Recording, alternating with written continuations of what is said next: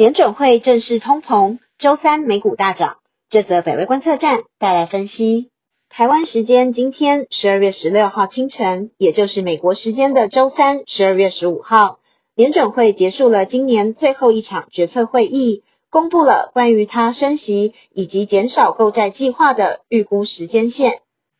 联准会从十一月中改变过去一年半以来的鸽派作风，放出加速退场的风声。二零二一年最后几个月中，美国市场的关注点也悄悄地从新冠疫情转移到了愈加明显的通膨忧虑上。本周召开的联准会决策会议核实了联准会终于正式通膨，并将其作为接下来的决策优先考量，不再配合疫情实施极度宽松的货币政策。联准会十二月十五号公布几项决策要点，首先，明年一月。联准会将只购入六百亿美元债券，相比于十二月时购入了九百亿美元，减少了三百亿美元，并可能将在明年持续减码。另外，联邦公开市场委员会多数的委员，十八位中的十二位，预期将在二零二二年调升利率至少三次，并在二零二三、二零二四年各调升两次。除了减债与升息。联准会也对通膨预期做出调整。消费者物价指数在今年十一月达到了三十九年以来的新高，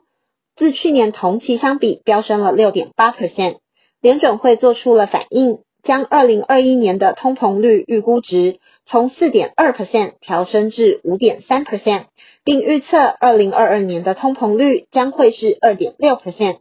对此，鲍尔改变了先前暂时性通膨的说辞。他表示，现在是真的有风险了。我们相信，我相信通膨可能会更持久。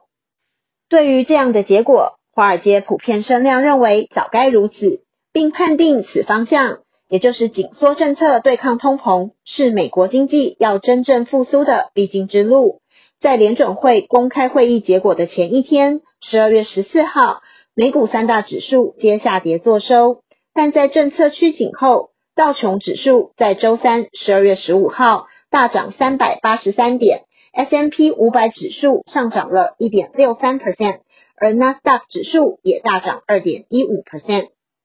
有分析师表示，虽然在明年一年内升息三次，相较于前几年的宽松政策有些激进且剧烈，但是就算如此。利率仍会维持在历史低点，并且会使市场对未来有更加清楚、正面且强健的展望。疫情与经济两头烧的情况已经在美国持续超过一年。虽然近期 Omicron 病毒再次让疫情急转直下，但是市场显然无法继续忽视经济面的种种威胁。如此看来，二零二二年的市场氛围恐怕会和两年前大相径庭。这则北威观测站就到这里，谢谢您的收看与收听，也请继续分享订阅北威频道，掌握重要分析，谢谢，拜拜。